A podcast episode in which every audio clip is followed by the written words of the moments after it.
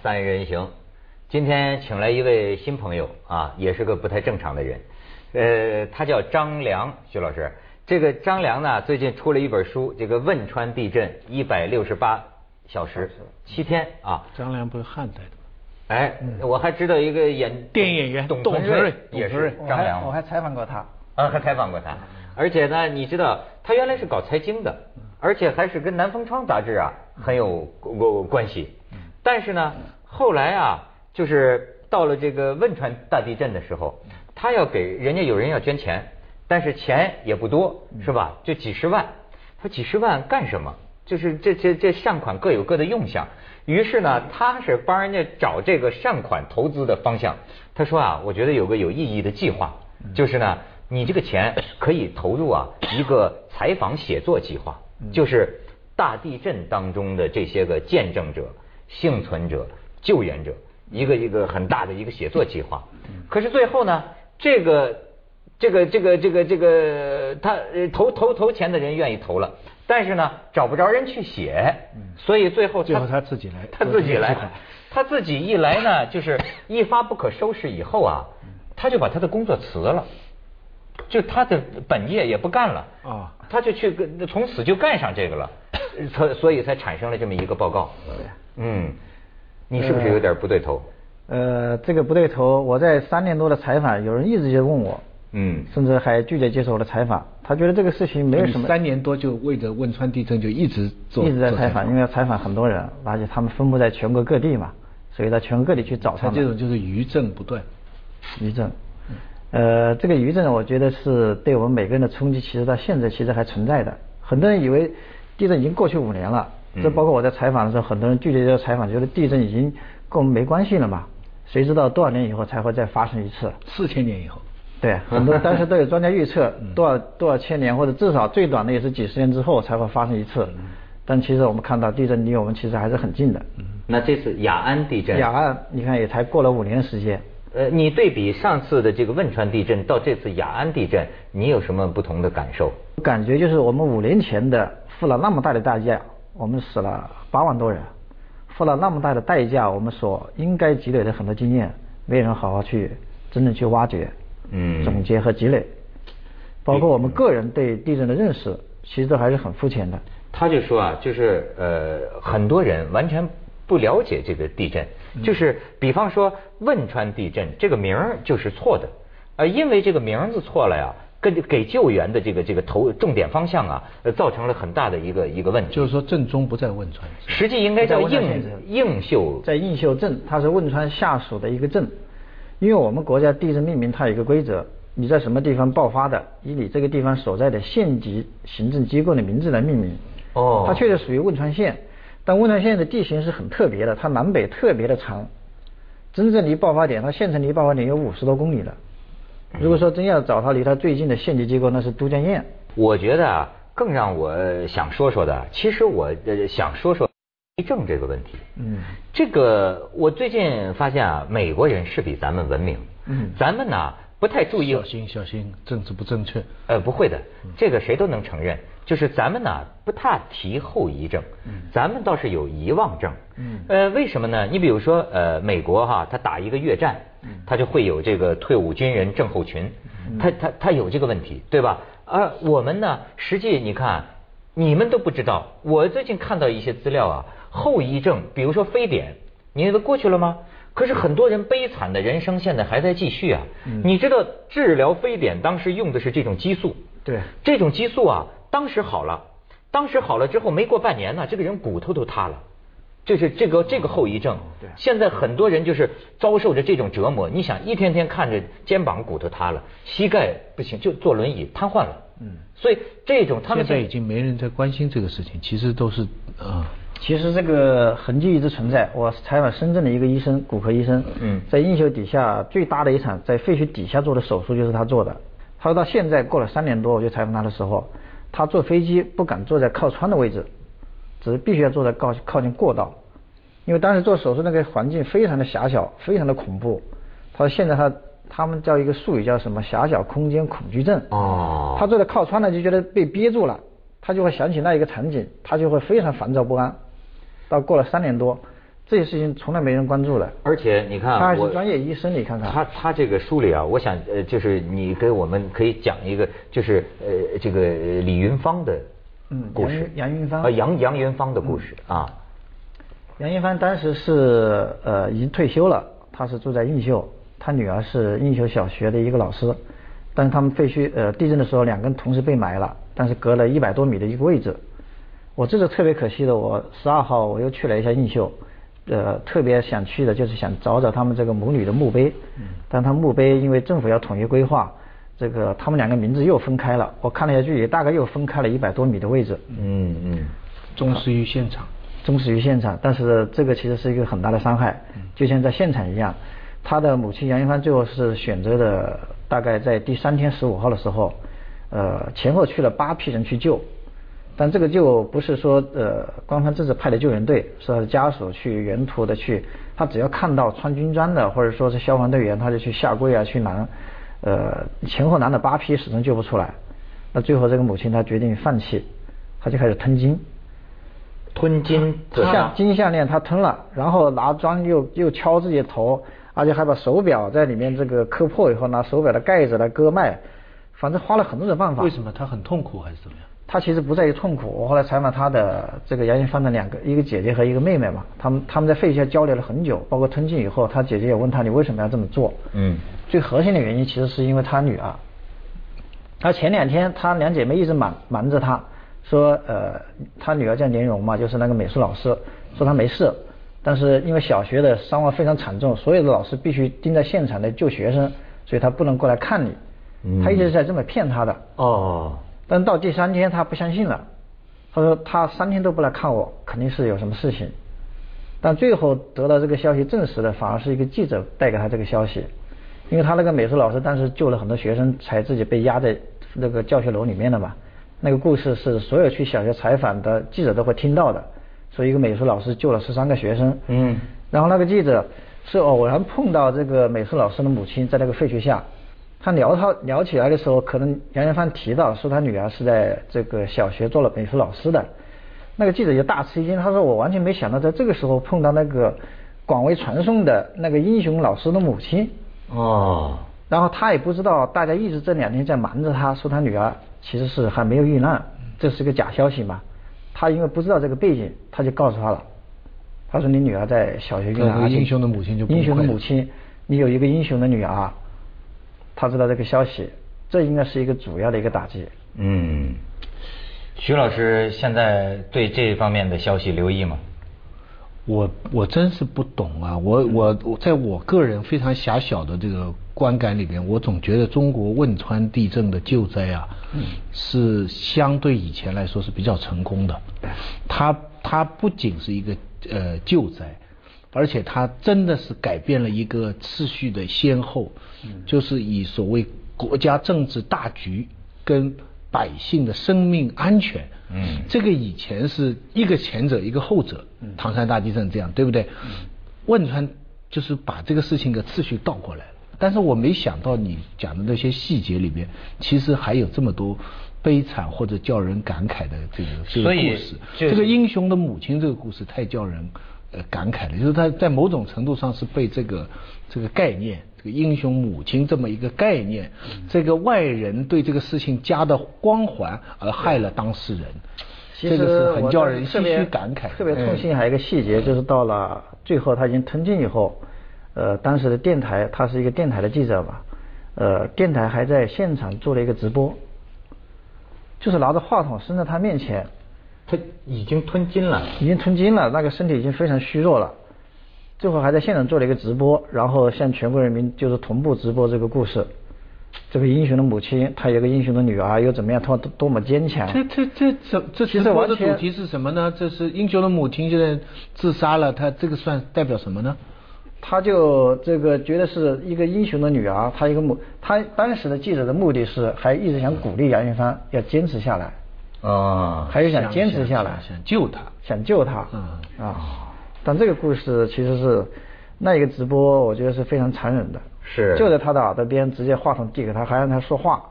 所以啊，这个我们做记者的啊，真是应该反思这个事儿。当然，这也有另一个问题，就是。他一直在干的又是什么？甚至有人在说，就说这事儿你为什么还要老找那些人呢？嗯咱们中国人过去有一个说法，就是说你这个揭人家疮疤呀、是吧？一次次的在说，这是为什么？所以咱们广告之后啊，可以请他说一说。锵锵三人行，广告之后见。冲锋舟和直升机哎，这是讲到冲锋舟直升机了。对啊嗯啊，但是我要问你的是，做这个事情啊，呃，你觉得有什么意义呢？就是呃，到现在了哈，还在找说呀说呀说呀，我觉得好像一般老百姓现在也不大爱听这个了。嗯，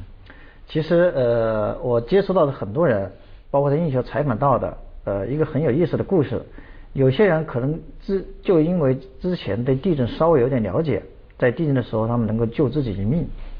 比如说我这个碰到一个英雄，当时在街上最高的一个建筑是一个七层楼，它是垮塌最快的，底层的十四间商铺只有几个人跑出来，但有一个老头他跑出来了，而他是最不容易跑出来的，因为他当时在一个理发店正在躺着平躺着正在刮脸，嗯我说你为什么能反应那么快？他他当时稍微有点轻微的晃动，他就一巴掌把那个师傅推出去，自己跳出来了。嗯他说我在三十多年前，我碰到一个都江堰一个供销员，供销社的一个采购员，他给我讲了他的一段经历。那个供销采购员是一九七六年到了唐山去采购物资，嗯几个小时以后遇到唐山大地震了，嗯他跟他生灵活现的把地震到底是怎么回事告诉了他，他记了三十多年。啊这么一点小的细节，在当时救了他一命。还有，你现在要是去看映秀的航拍的图，呃，在整个镇区一片废墟中间，有一栋房子特别显眼，完好无损。我后来去找到那个房子啊去看了一下，只有几条小的裂缝，嗯而且是正被评估为地震后唯一能够继续使用的房子，哦映秀镇区。我就很好奇，我找到这个房主人了，我说你房子为什么修得那么结实？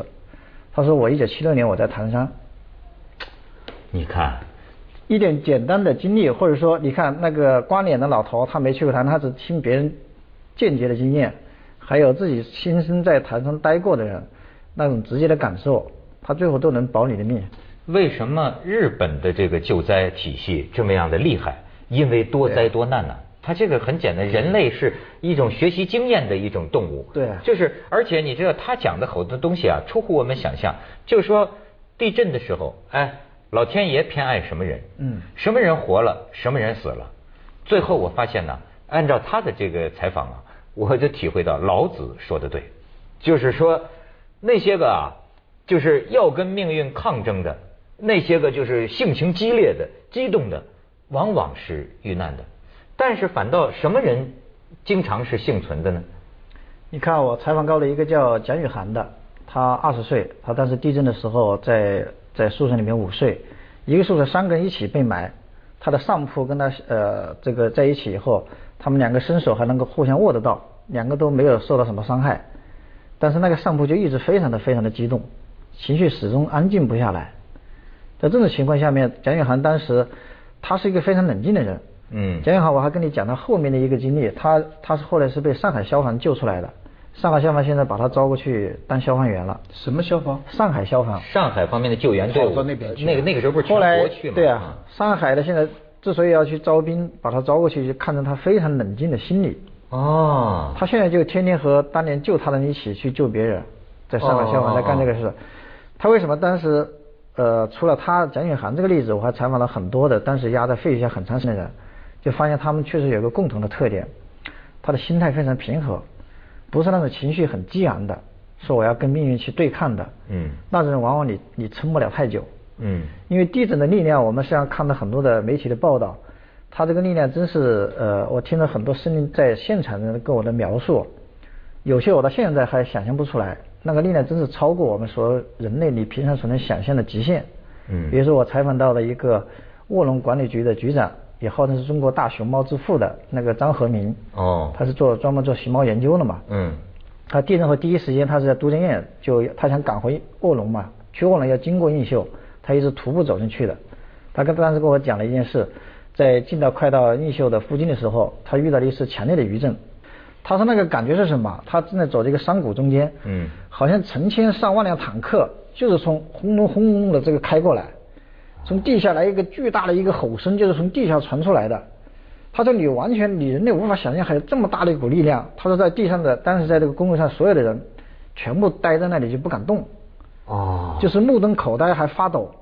是是是就是地震的，不光是地震，就是有很多的力量，它是它是完全是超越我们所能理性所能去想象的那种力量。在这个力量面前，我们以一个什么心态去面对？你去你去跟他抗争吗？你去要保持坚强吗？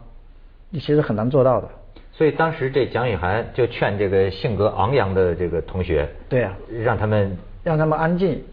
但是他们那个同学刚开始的时候还安静了一会儿，但是后来，呃，始终一直很情绪很激动，他拼命想出去，一直在呼喊呼救，呃，到了第二天就不行了，没声音了已所经。以地震预报局要是说没法准确预测的话，至少可以编点小册子，给全国范围内，尤其是地震高危带的老百姓都要发。一就像呃我们上飞机都要学一套出了事情怎么办，哎这是对我这是我们学的最多而从来没机会用的一个知识。对我曾经想过，我这辈子学的最多的知识就是怎么套那个那个那个，但是你现在叫你想起这个程序，你还是不知道，对不对？你要不亲历一下，所以所以这个应该普遍宣传。不过另外。一直讲很多校舍的问题，后来你这几年连续跟进，后来是怎么样的情况？为什么他们就是说，当时很多校舍倒的比民房还厉害啊，等等等等之类，后来就没跟进了。你有没有跟进这个事情？映雪小学和中学我都去调查过，他们的当年的设计图纸我都拿到。嗯。呃，这个说起来，比如说我们以映雪小学为例，它是损失最惨重的一个嘛，在映秀大概呃应该接近三百小学生遇难了在那里。嗯。呃，它的房子质量肯定是很差的，是最非常简单的，他们建筑学生术语叫什么单跨，就是像一个门框一样，嗯然后预制板横着一排排的搁在上面，就是组成一个房屋的框架嘛。他他为什么要这么建？他当时在第，他是一九九九七年，呃九一年在地震的时候已经建成了十七年的。嗯那个时候是我们当时有个口号叫“人民教育人民办”嘛，嗯政府基本上没有太多的投入，嗯让村民自己集资，自己甚至出劳动力来建房。我还找到了那个承包建小学的那个承包人，就是他当时所在的那个村的一个呃村民组的组长。呃，你你很难说简单的去责怪他，农民为什么不把房子建得结实一点？嗯，他当时的经济条件是这样，他的造价才一平米才四百块钱，但是像这一类的调查、这一类的报告跟进啊，嗯其实不单是为了呃汶川，对啊甚至不单是为了四川，嗯全国各个地方很多地方都有潜在的地震危险的校舍，是不是都应该提前做这些？比方我们要防止这样的事情在在别的省份在接二连三的发生啊，嗯就像火灾一样。不是说外面隔热的那一层东西是易燃的吗？它本来是防火的，嗯但是因为它质量没做到家，它就变成助燃的。对那么这个也是，它不单是为了上海胶州路的这一栋楼或嗯者沈阳的一栋楼，据说它很广泛的用在很多很多的建筑里。嗯那这个才是更加应该。更加应该跟进的事情，对说对不对？所以这个调查报告，你做这个研究不单是为了汶川，对不对？嗯，没错，对这个，这个，我觉我觉得呃就夸张一点说啊，中国人在很多地方现在啊，生活在不安全之中，嗯而这种不安全呢，很大程度上啊，是因为啊，我们有时候有点没心没肺，过去就算是吧，嗯对但我们真是一个激情洋溢的民族啊，谁碰到谁倒霉。我记得啊这个汶川地震的时候，那个哭啊，哎呦，我都哭啊，看着电视哭，但是哭完了之后，啊，这钱捐出去了啊，就没事儿了。到今到这回这地震，我老实讲，我认为人们的捐款意欲明显下降，好像就是哎，这就跟那次不一样了。这个很，而且你说，甚至我就说，咱这个呃不安全无所不在，甚至于咱们这个进口车国产的，你知道现在这个用户都在投诉什么得癌症了，嗯，里边这个国国产的这个进口的这个这个品牌的这个车呀，里边使用的很多材料甲醛呐、或者什么的，嗯弄得人家得癌症或者流产了。你说这些这些问题，哎呀，我觉得这是很不安全。咱们去下广告，锵锵三人行广告之后见。张良怎么说？你们两位刚才谈的，我其实非常赞同。就我写这本书，他很多人老觉得是在写五年前的这个跟我们已经离得很远的一群人的故事。其实写这本书更重要的，其实是为我们现在的每个人。我们不一定说是一定会遭遇到类似地震这样的事情，但其实我们谁也说不准，自己哪一天会遇到一个同样的困境，它可能是其他形式的困境。在困境中间，人会怎么想，会有什么样的行为？我们通过看看五年前的在汶川地震中的这些人的行为和一些想法，我们其实可以找到很多类似的我们的应对的一些方法，或者说一些心态。比如说呢，呃，比如说我们呃经常在一次地震中间，我们看到很多报道，嗯，呃，地震期间对人的帮助，要以一种所谓大爱的方式来体现。对我们所理解的大爱，往往就是要么你是对自己做出极大的牺牲，或者说你以极大的勇气去做某件事情。嗯但是我采访到的很多人，问他们在地震期间，你们印象最深刻的一些事情是什么？提到的全是非常微小的事情，比如说，比如说这个呃前面提到的四川消防警务处长，他在他是徒步进去的嘛，嗯那个在运修前面两天非常疲劳，在一天晚上，他印象最深的是一个村民跟他送了一碗粥，微不足道的一碗粥，他捧了之后就哭了。嗯，他觉得在整个地震期间，他经历了很多事情，没有比这一碗粥更能够感动他的。那个送粥的那个村民，现在那个叫胡大姐，她说两个人就像完全就像血肉亲人一样，坐在一起，他们两个其实聊不了什么话题，因为这个没什么共同话题可聊嘛。但坐在一起就心里就暖洋洋的，哎，这就是所谓共过患难、啊，共过患难，就是他不仅仅说是共过患难这种感觉，就是我们真的你在处于一个极端的困境或者灾难中间的时候，呃，所谓的很激烈的体现你大爱的场景其实很少的，大部分人操心的是什么？日常生活中的非常微小的事情，你怎么吃饭，甚至怎么穿衣服，你睡在什么地我方？我有点明白了，这他这个书啊，不单是我们讲的物质救灾，就是怎么样来克服一个大灾难，嗯怎么救，也不重点好像也不是讲的政治救灾，就是中间谁出了问题，谁对什么对政策的失误什么，他是那种人文救灾。哎，对就关心人在危机时候人性的各种各样的弱点对跟优点，对平常看不见的，通过一个特殊事件，有点像人家的战争研究一样。哦战争研究也是这样，为什么战后的创伤？你刚才讲战后的创伤可以这么持久呢？因为你一辈子可能那一段时间是你人生，按我们心里讲，它是心理接着下来为您播出西安楼冠文明启示录对，可能等于平常的我跟你讲一个他们本地一个村民的故事，我那个很感动的。